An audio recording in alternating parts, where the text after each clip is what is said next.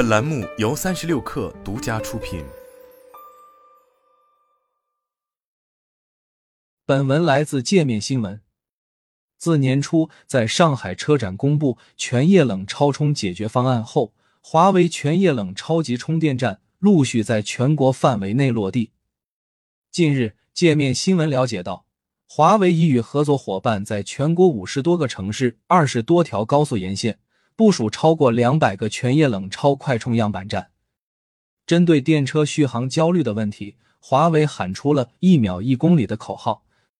据介绍，华为全液冷超级充电桩最大输出功率为六百千瓦，最大电流六百 A，在海拔最高的区域可提供最大的充电功率。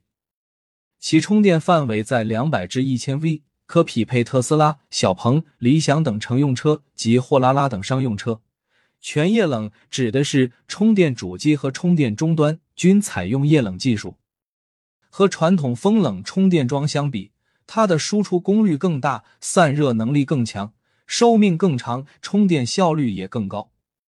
对于充电站运营商而言，也提高了商用盈利能力。蜀道集团旗下的雅康高速天泉服务区蜀道新能源超充站是华为全液冷超充桩合作站点之一。该站部署了一台充电主机、三个快充终端和二个超充终端，能够同时为八辆车进行充电。界面新闻在现场实测发现，一台阿维塔一一使用全液冷超充电桩充电，每二至三秒可补能一公里，十分钟可增加约两百公里。在该服务区，全液冷超充与普通快充的服务费与电费并无区别。该站工作人员向界面新闻表示，目前全液冷超充的充电主机最大输出功率为四百八十千瓦。后续根据需要可以升级到六百千瓦甚至更高，并且根据每辆车的充电功率按需分配，保障场站电力得到最大化利用。上述人员还表示，该站上线运营约四十天，日均服务次数约一百车次，日均充电量约两千两百度。高速公路服务区充电站与城市充电站相比有很大差异，往往是高投入、高运维、低回报，因此。充电站运营商也试图引入超充设备，从提高资产使用率和降低运维成本两个方面进行探索，既满足日益增长的补能需求，又保证企业的经济效益。充电桩根据充电速度的不同，分为慢充、快充、超充。慢充主要以交流电形式充电，快充与超充则通过直流充电技术的高压来快速补能。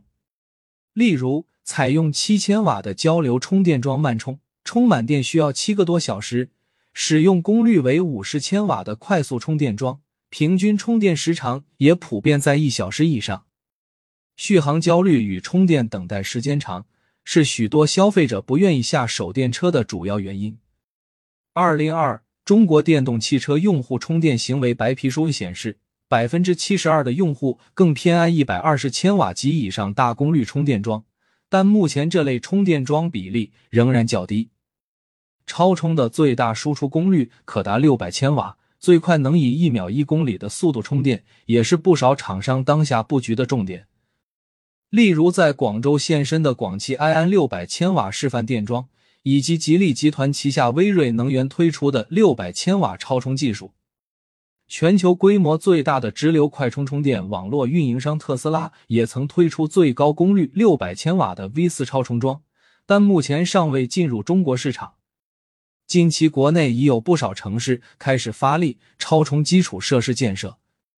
深圳市新能源汽车超充设施专项规划（二零二三至二零二五年）已显示，二零二五年深圳市将建设超充站三百座。超充加油！